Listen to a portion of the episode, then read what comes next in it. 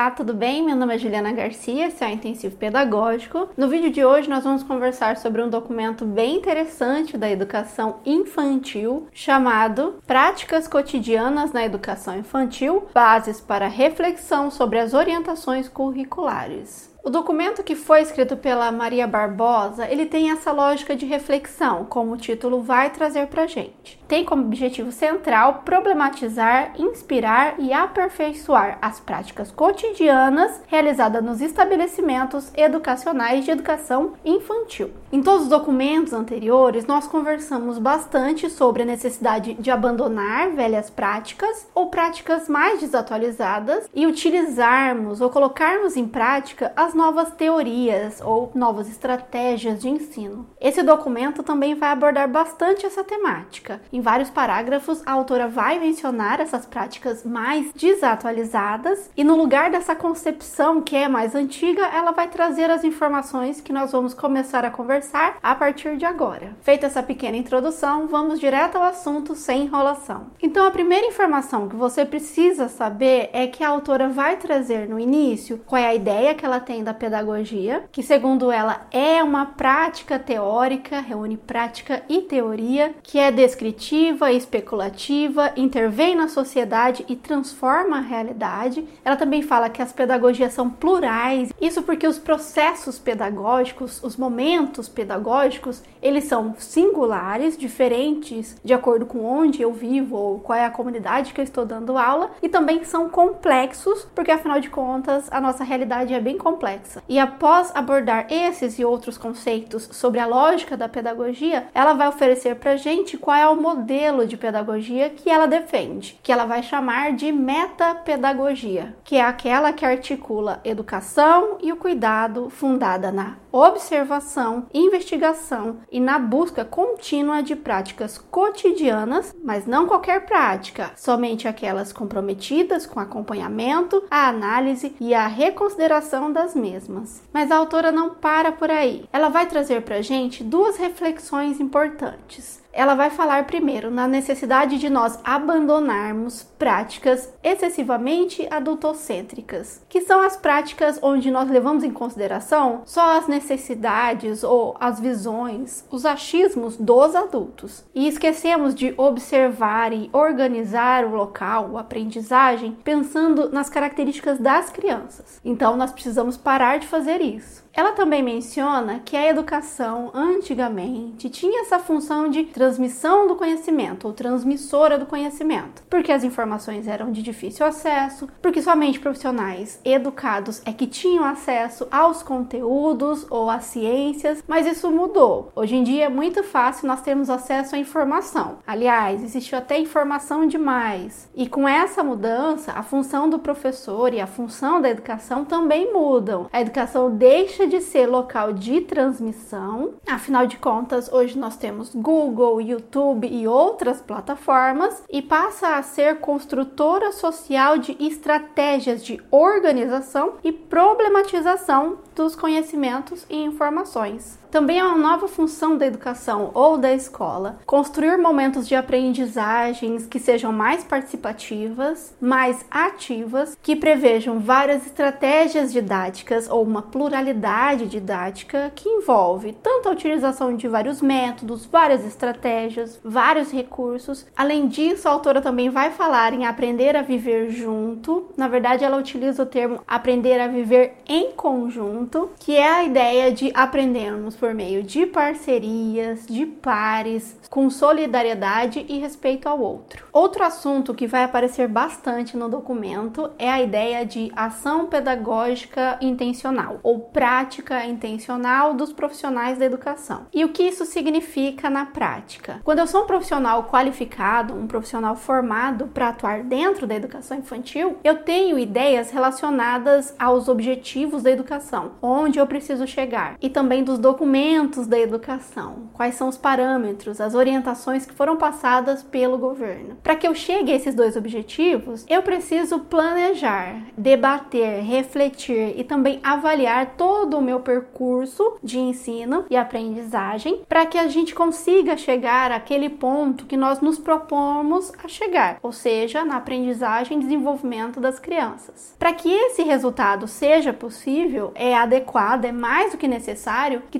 todas as minhas escolhas didáticas, de recursos estratégias tenha uma intenção, não seja algo feito de qualquer forma ou sem reflexão nenhuma. Então, se eu sou um profissional qualificado e também compromissado, todas as minhas escolhas serão com intenção, com intencionalidade. E é muito importante a gente entender que mesmo que a minha intenção, a minha intencionalidade seja muito boa, isso não significa que todas as crianças vão aprender ao mesmo tempo. E também não significa que as crianças aprenderam só porque minha intenção foi boa. Existem outros elementos que vão impactar nessas duas situações. A autora também vai trazer para gente a definição e também a função da educação infantil. E ela vai trazer alguns elementos diferentes ou algumas reflexões bem importantes. Primeiro, ela vai defender a educação infantil como um espaço que favorece experiências que permitam às crianças a apropriação e imersão em sua sociedade. Afinal de contas, quando a criança ingressa na escola,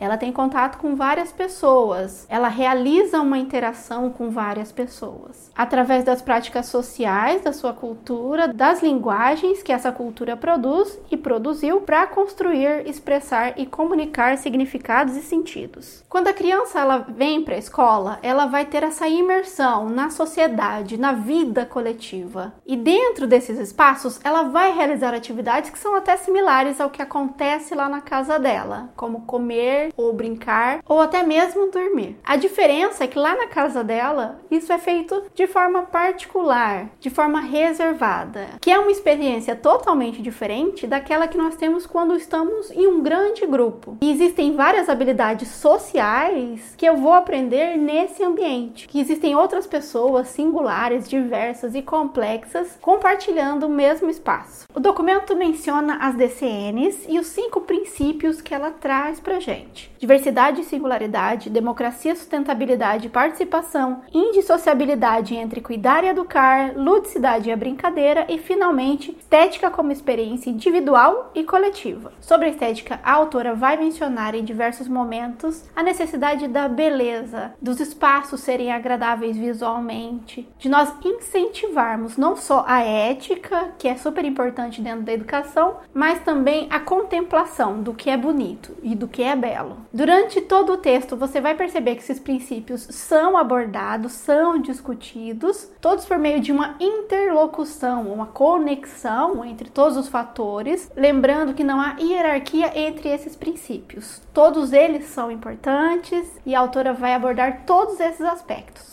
Também é característica da educação infantil a complementariedade. Ela complementa a educação que é dada pela família. E também a continuidade dos estudos. Na verdade, toda educação pensa na continuidade. A cada passo que eu concluo dentro do processo, eu inicio um novo passo ou uma nova etapa. O documento também vai falar sobre a relação escola e família. Os conceitos que vão aparecer aqui são os seguintes: primeiro, a ideia de que a relação entre a família e a escola inicia-se antes da relação professor e aluno. Afinal de contas, no dia da matrícula já tem um primeiro contato, já há uma entrevista, e desde esse primeiro momento é necessário a relação de uma parceria, de uma cooperação e de uma partilha de responsabilidades. Algumas informações, cuidados e educação são papel da escola e outros são papel da família. E a gente só consegue delimitar esse espaço quando a gente conversa, quando nós temos essa interação e essa cooperação. E é por isso que é difícil criar-se um documento pelo governo que defina o que é papel da família o que é papel do governo, da educação. Porque as realidades são diferentes, as necessidades são diferentes e as pessoas precisam conversar para entender essa realidade e fazer os seus combinados. E para fazer esses combinados, ou para que esses combinados funcionem de verdade, a escola precisa primeiro entender que as configurações das famílias elas são diferentes. Nem sempre são os responsáveis que vão vir para a escola, às vezes quem é o responsável é a tia, outras vezes é a avó, e está tudo bem. A escola não vai se opor a isso ou não vai julgar isso. A conversa, a comunicação ou essa parceria, ela não pode ser unidirecional, de uma direção para outra. Em outras palavras, essa parceria não vai dar certo se só uma pessoa manda e a outra obedece. Há uma probabilidade muito grande de, se isso acontecer, a outra pessoa não querer mais a cooperação. Então, relacionamento, escola e família é uma via de mão dupla. As duas instituições decidindo junto e conversando de forma horizontal, nada de hierarquia. Um manda mais e o outro obedece. Isso não funciona. Inclusive, essa hierarquia não pode acontecer nem do lado da escola, a escola achar que ela é mais importante,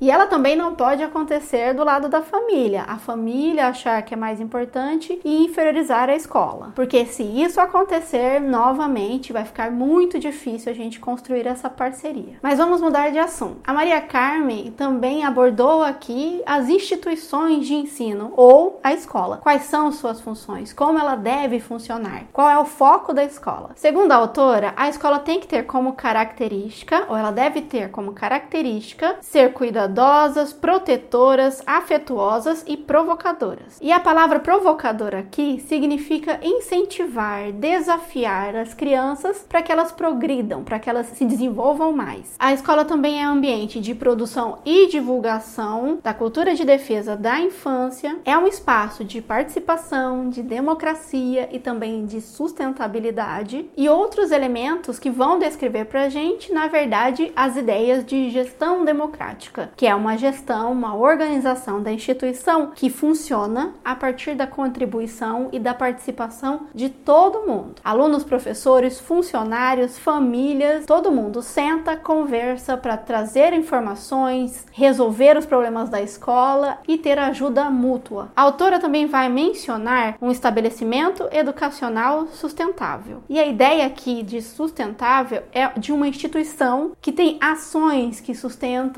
toda a sua organização. Mas eu vou mostrar a citação para você. Um estabelecimento educacional sustentável necessita ser ecologicamente correto economicamente viável, socialmente justo e culturalmente adequado. Com isso, a instituição que consegue reunir essas qualidades consegue atuar de forma mais adequada. Ainda falando sobre a instituição, é necessário que não ocorra dentro desses espaços o que a autora chama de violência institucional, que na prática é tratar as crianças de forma desrespeitosa e de forma agressiva. Vou dar os exemplos práticos que o livro mencionou. A violência institucional ela acontece dentro da escola quando as crianças são forçadas a comer, a dormir. Também vai acontecer quando a criança é ridicularizada, humilhada ou inferiorizada na frente de outras pessoas, ou mesmo na frente dos seus colegas. Isso também é uma violência. E as agressões, elas vão ficar por parte de chacoalhões ou empurrões ou qualquer contato físico que também seja violento. A autora ainda menciona a discriminação, quando eu trato as crianças de forma diferente por causa de religião, características físicas ou qualquer outro motivo, e também quando eu tenho atitudes que são mais antigas, como deixar as crianças viradas para a parede ou deixar elas em fila de espera enquanto as coisas acontecem dentro da escola. E o documento vai trazer para gente qual é a visão que ele tem da instituição, como é que as instituições de educação infantil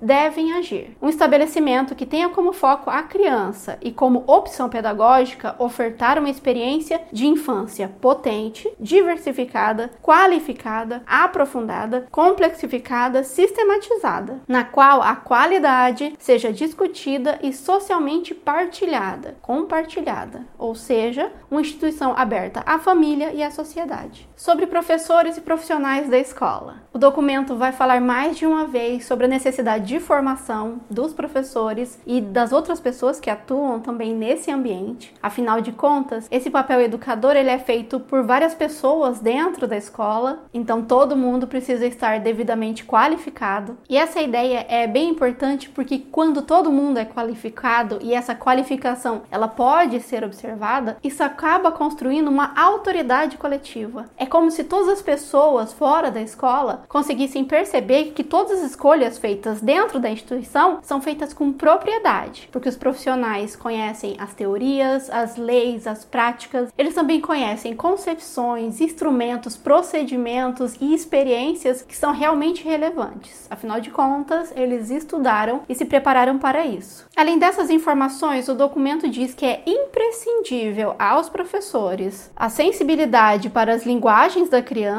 para o estímulo à autonomia, para mediar a construção de conhecimentos científicos, artísticos e tecnológicos e também para se colocar no lugar do outro porque afinal de contas, somente quando eu consigo me colocar no lugar do outro é que eu consigo me comprometer com o cuidado, que é muito importante dentro da instituição. É necessário que os professores tenham tempo e espaço garantido para planejar, comunicar, interagir e organizar. Isso é, atividade de estudo e planejamento. O professor também precisa da proporção adequada de número de crianças por professor, relacionando ao tamanho do espaço físico. Então o documento reprova a prática prática de colocarem 40 alunos dentro de uma sala minúscula, por exemplo, participação na elaboração da proposta pedagógica da escola, o projeto político-pedagógico, e também ele tem que ser autor do seu planejamento e da sua ação educativa. Quando eu sou autora do meu planejamento e da minha ação, as escolhas metodológicas, estratégias e de recursos são todas pensadas por mim. Nada de copiar conteúdo pronto da internet internet ou de apostilas. E mesmo que eu retire a informação de um desses espaços, eu vou adaptar esse conteúdo para que ele funcione com a minha turma, com as características dos meus alunos, para que ele faça sentido dentro da realidade em que essas crianças vivem. E isso deve ser analisado pelo profissional antes de replicar conteúdos que não façam sentido ou que sejam de uma realidade muito diferente das dos alunos. No documento também será abordado a diferença entre a palavra ou termo crianças e infâncias. A lógica que a autora vai trazer aqui é a seguinte: crianças sempre existiram, isso não é novidade para ninguém, mas infância é um conceito que se modifica a partir dos tempos ou durante os tempos. Vou dar um exemplo bem prático. No século 16 e 17, a infância não era entendida como acontece hoje em dia. As crianças eram entendidas como adultos em miniatura, então elas participavam de todas as ações da família, todas as ações que hoje a gente não permitiria. É por isso que há diferença da infância das pessoas conforme a sua idade. As brincadeiras são diferentes e as ações também. E não só isso. A infância de uma criança que mora na área rural, ela é bem diferente da infância de uma criança que vive em grandes centros, como a cidade de São Paulo. As experiências que elas vão ter, as interações e até os espaços que elas vão utilizar são muito diferentes. Então lembre-se, os termos infância e criança não são sinônimos e não são semelhantes. A autora também vai mencionar qual é a visão das crianças no momento atual, como é que elas são identificadas. E aí ela vai mencionar diversos termos que a gente já viu em outros documentos da educação. Em outras palavras, a criança é um ser completo, um ser concreto, ela é protagonista da sua aprendizagem, a criança é autora da sua aprendizagem, ela é um ser ativo que é capaz de tomar iniciativa e que também é capaz de agir no mundo dela na sociedade em que ela faz parte. A ideia de crianças passivas, apáticas, paradinhas, ela já existiu muito tempo atrás. A criança de hoje, que já nasce conectada, cheia de informações e interações, ela funciona diferente, ou ela vive de forma diferente. Nós também precisamos falar sobre a importância da interação, da participação e da imitação. Então lembre-se, a interação e a troca, a participação, o convívio com diversas pessoas é muito importante pra gente. Cada pessoa acaba nos ensinando algo, demonstrando pra gente algo importante. E para que esse movimento aconteça, a troca entre gerações é muito importante. Eu aprendo com meus avós, com os meus pais, com os meus primos mais velhos e eu também aprendo com outras crianças. E por que essa última informação é bem importante para nós dentro da educação? Porque se eu sei que essa troca entre gerações é importante e que essa troca entre crianças de diversas idades também é muito importante. Eu vou prever espaços, locais e organizações onde as crianças possam fazer essa interação, fazer essas trocas de diversas idades. Lembrando sempre que essas trocas, elas não vão acontecer só dentro da sala de aula, no espaço da sala de aula, mas também fora da sala de aula. Inclusive, a autora vai falar que a organização do ambiente é uma parte constitutiva e irrenunciável do projeto educacional. Vou dar um exemplo. Quando ela fala sobre a área externa da escola, ela menciona o pátio. E o pátio para ela é um lugar muito importante, porque é ali que as crianças vão fazer um primeiro contato com a natureza, com pequenos animais, besouros, borboletas, que elas vão aprender a ter cuidado com os objetos ou cuidado a andar e também a responsabilidade com o espaço ou com o outro. Esse tipo de aprendizagem é muito relevante e vai ajudar a criança, inclusive quando ela sair para outras aprendizagens fora da escola, com os profissionais em uma excursão, por exemplo, ou mesmo com a sua família. Existe uma outra dica que é bem legal que a autora traz pra gente sobre a organização do espaço e sobre a importância dele para a aprendizagem, que é fazer as seguintes perguntas. O espaço onde eu trabalho, a sala de aula, os espaços internos, eles possibilitam a autonomia das crianças? Elas podem agir com liberdade e independência ou é um lugar que não possibilita esse tipo de atividade? E esse espaço, ele ensina algo, ele demonstra algo, inclusive se você não viu ainda, eu sugiro que você veja nosso vídeo sobre as 100 linguagens da criança. Lá a gente conversa bastante sobre o espaço e você vai conseguir perceber como é importante que o espaço seja pensado como um elemento da aprendizagem, como algo que contribui para o ensino e não como algo neutro algo que não faz diferença. Sobre gestão da escola, planejamento, currículo, o documento vai abordar diversos aspectos, principalmente do currículo, vai falar da necessidade da participação ou da necessidade da participação social, ele pode aparecer das duas formas para gente. Lembrando que o currículo é aquele documento oficial da escola onde todos os elementos, experiências, conteúdos serão relatados. É por isso que o documento vai falar da necessidade dessa reflexão do currículo, da participação de todo mundo na construção do currículo, da necessidade de nós incluirmos algumas experiências que podem não ser previstas pelo documento oficial, mas que são importantes para aquela comunidade, como por exemplo, incluir experiências de aprendizagem que conversem com as crianças sobre adoção, sobre morte, separação e outras experiências que eles podem estar passando e precisam dessa compreensão, dessa reflexão. Mas enfim, como é que o currículo é definido pelo documento? Ele vai falar que é uma construção, articulação e produção de que acontece acontecem no encontro entre os sujeitos e a sua cultura. Vamos mudar de assunto mais uma vez. A discussão sobre linguagens, utilização de linguagens dentro da instituição infantil é um tópico bem forte. Vão aparecer várias informações. Mas vamos começar pelo começo. Como é que esse documento, ou que a Maria Carmen entende o termo linguagens? O que é linguagens para ela? Ela vai dizer que uma linguagem implica as ações de construir significado, ou é por meio da linguagem que a gente construi significado, possibilidade de comunicação, capacidade de expressar-se e produção de um saber. Ela também fala que todas as práticas sociais são uma linguagem, elas comunicam para a gente algo, elas passam uma mensagem. Na educação infantil, principalmente, a gente não pode falar em uma linguagem só. As crianças pequenas não utilizam só uma forma de comunicação, elas utilizam várias formas. A autora vai mencionar, por exemplo, artes visuais, o corpo, movimentos, música, literatura, linguagem oral, letramento, natureza e sociedade. Inclusive, a autora vai falar que essa quantidade de linguagens que são utilizadas, essa quantidade de formas de comunicação demonstram para gente a multidimensionalidade da criança, ou como a comunicação da criança possui várias dimensões, pode ser realizada de várias formas. Mas eu quero te mostrar outras duas definições sobre linguagem que a autora utiliza. Linguagem são as diferentes manifestações e expressões culturais, científicas e da vida cotidiana. A linguagem são aprendidas nas ações materiais e simbólicas significativas, são ações corporais, gestuais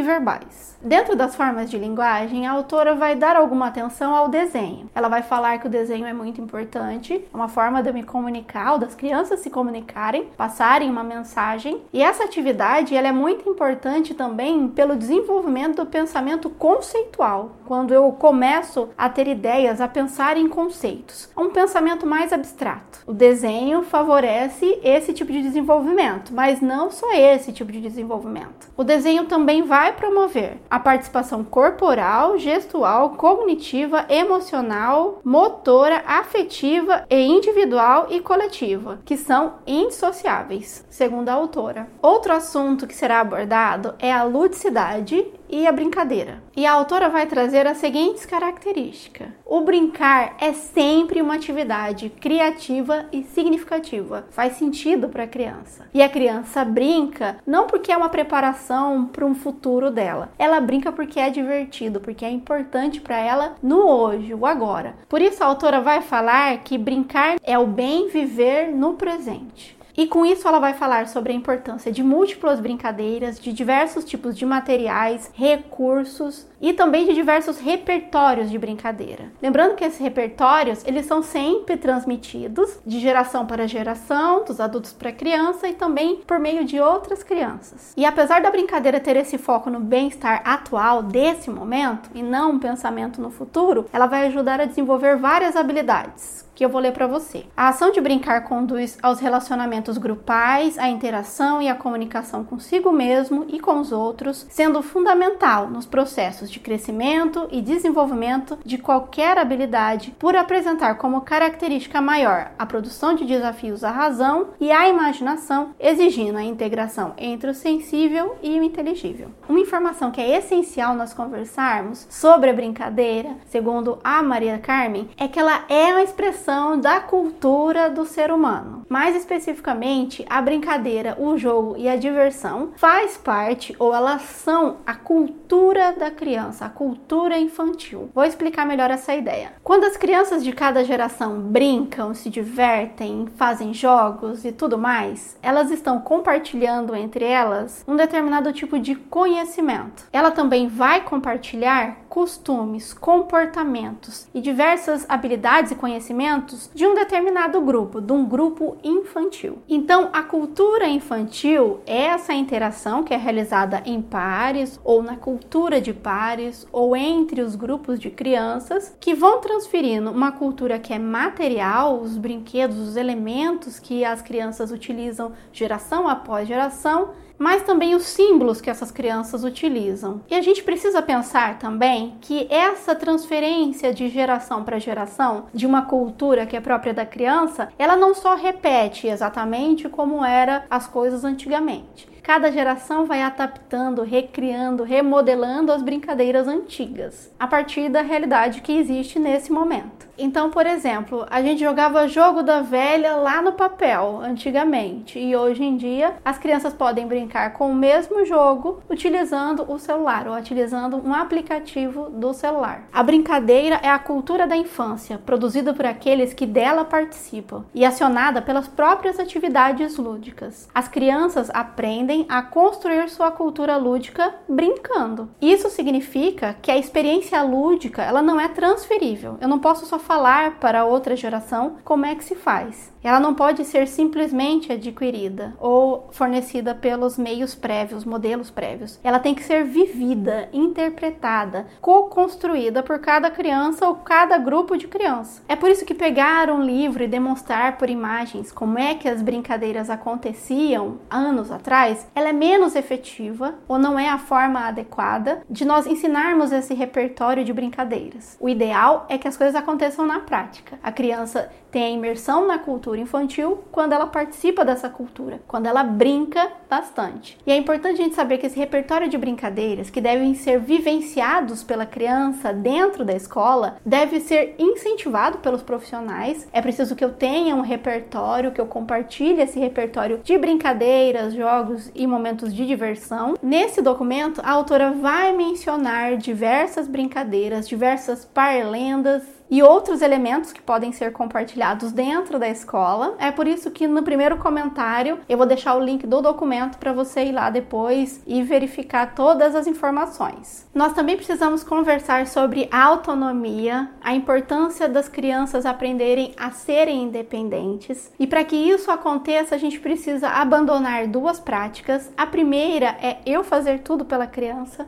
ou a criança só poder fazer aquilo que é exatamente direcionado por mim. A gente precisa deixar a criança tentar fazer as coisas, treinar essa nova habilidade, utilizar a sua própria lógica. E a gente também não pode confundir autonomia com deixar a criança sozinha ou não supervisionar o que a criança está fazendo. O documento também fala brevemente sobre a importância das rotinas e também vai mencionar a importância do autoconhecimento do professor, dele compreender as suas emoções, seus sentimentos, os motivos por que ele pratica determinada ação e também a sua capacidade de olhar o outro, se comprometer com o outro. A autora não explica aqui no livro por que, que ela menciona isso, mas é importante que a gente comece a debater mais sobre esse assunto, e isso vai acontecer mais quando nós falarmos sobre educação socioemocional. Mas esse é um assunto para a gente conversar em outro vídeo. A autora ainda vai mencionar três elementos importantíssimos da educação, que é a observação, o registro e a documentação pedagógica. E basicamente eles funcionam da seguinte forma: o olhar do professor, a observação do professor, ela precisa ser uma observação crítica, uma observação reflexiva, uma observação com a intenção de analisar tudo o que está acontecendo. Então, existem momentos em que a gente age, mas existem momentos que a gente fica quietinho, só prestando atenção em tudo que está acontecendo.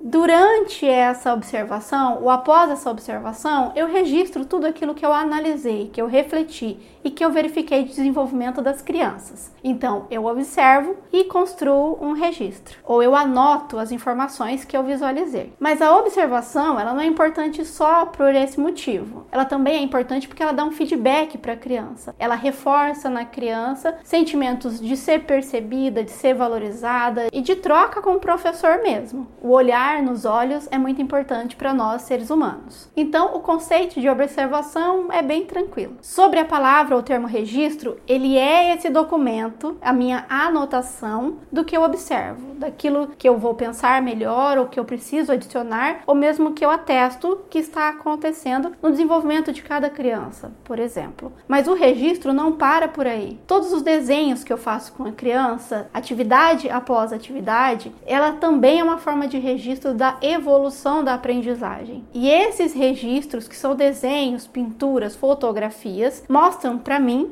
e para a família como a criança vai evoluindo dia a dia. Então, essa documentação, essa atividade, ela ajuda na minha reflexão, porque eu consigo perceber a linha de desenvolvimento da criança, eu consigo visualizar. Ela também é considerada uma ferramenta essencial no projeto de planejamento. Se eu olho as atividades e percebo que as crianças estão tendo dificuldade em o um mesmo elemento, eu consigo pensar em uma nova atividade. Ela também é importante então para o acompanhamento, que é essa atividade de verificar a cada momento como está sendo esse processo e faz parte da avaliação na educação infantil. Lembrando sempre que a avaliação na educação infantil, que é feita por meio desses registros, ela serve exatamente para isso, para a gente observar o desenvolvimento das crianças. Ela não serve para passar de ano, ela não é instrumento de retenção. A lógica da educação infantil é bem diferente da lógica do ensino fundamental. Aliás, se você não assistiu o nosso vídeo sobre educação infantil na LDB, eu vou deixar nos cards para você ver depois. O documento também vai falar sobre momentos de transição da criança, que é aquele momento onde ela ingressa na escola, onde ela precisa mudar de turma ou algo que tenha esse processo de passar de um local para o outro. Nesse momento é normal que ela precise de um tempo, que ela queira ficar sozinha e que ela precise inclusive de um incentivo dos professores, que pode ser no convite para participar do planejamento, participar das atividades, construir com o professor e gerando esse clima de confiança confiança que é bem necessário para a criança poder se desenvolver normalmente. Sobre o momento da entrada na escola, o documento vai falar que é um momento importante porque os três personagens da educação estarão presentes. E quem são os três personagens? Professores, famílias e alunos. Então, todos nós nos encontramos nesse momento. É por isso que várias coisas podem acontecer ou sair do controle nesse início, seja porque alguma criança começa a chorar ou um pai precisa de atenção naquele momento,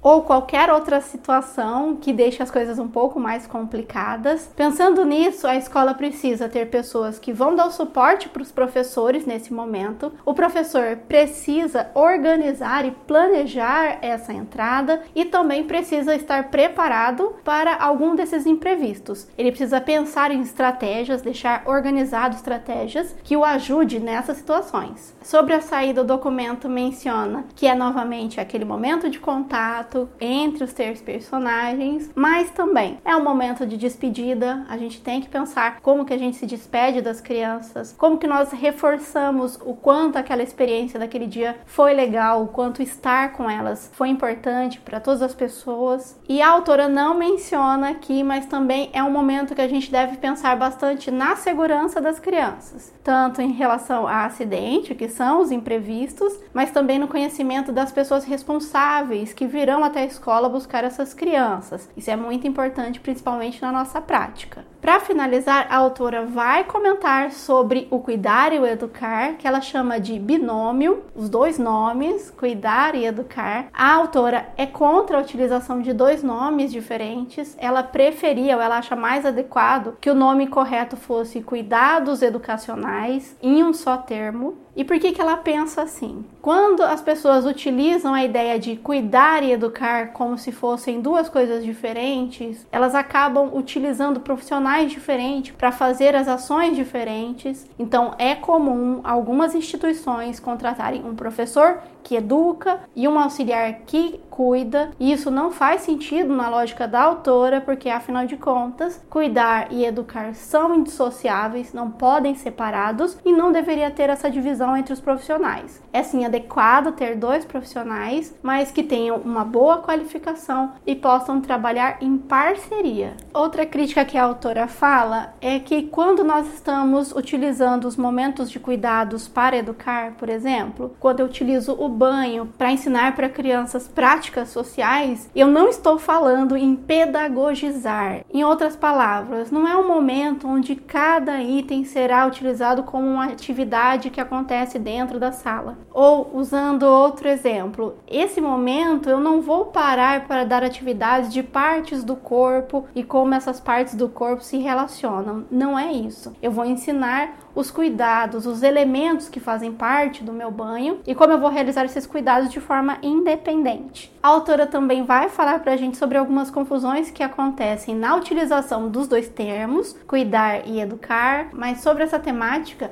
a gente tem um vídeo completíssimo aqui no canal e você pode visualizar depois. Para finalizar, a autora vai falar sobre a responsabilidade da educação infantil, como é complexa essa responsabilidade, como trabalhar na educação infantil tem que ser algo feito com comprometimento, com valores éticos e com uma preocupação redobrada sobre a criança. Isso porque não é só cuidar e educar que será realizado dentro da instituição, mas também a proteção em relação à saúde, proteção física física, direitos de participação, liberdade de expressão, diversidade de linguagens e também modos de se manifestar no mundo. Trabalhar na educação infantil é ter como base todos esses elementos estar preparado para enfrentar tudo isso que a gente conversou hoje. É por isso que é importante cada dia mais as pessoas terem conhecimento dessas informações, de todas essas atribuições e reflexões que são feitas dentro da escola, para que a gente comece a valorizar cada vez mais os educadores educadores e o trabalho que eles realizam dentro da escola, que é essencial e não pode ser confundido com o cuidado que é realizado em qualquer outra instituição, porque eles não são comparáveis. Bem, por hoje nós vamos ficando por aqui. Se você me assistiu até esse momento, eu quero agradecer muito o seu apoio. Se você é nosso aluno lá no intensivo pedagógico, eu deixei lá o material de apoio e também 40 questões para você resolver e se aprofundar um pouco mais no assunto. Eu também separei algumas questões para a gente conversar e entender muito bem como é que as pegadinhas vão cair lá no dia da prova. Então, por hoje eu vou ficando por aqui. Um abraço e até a próxima.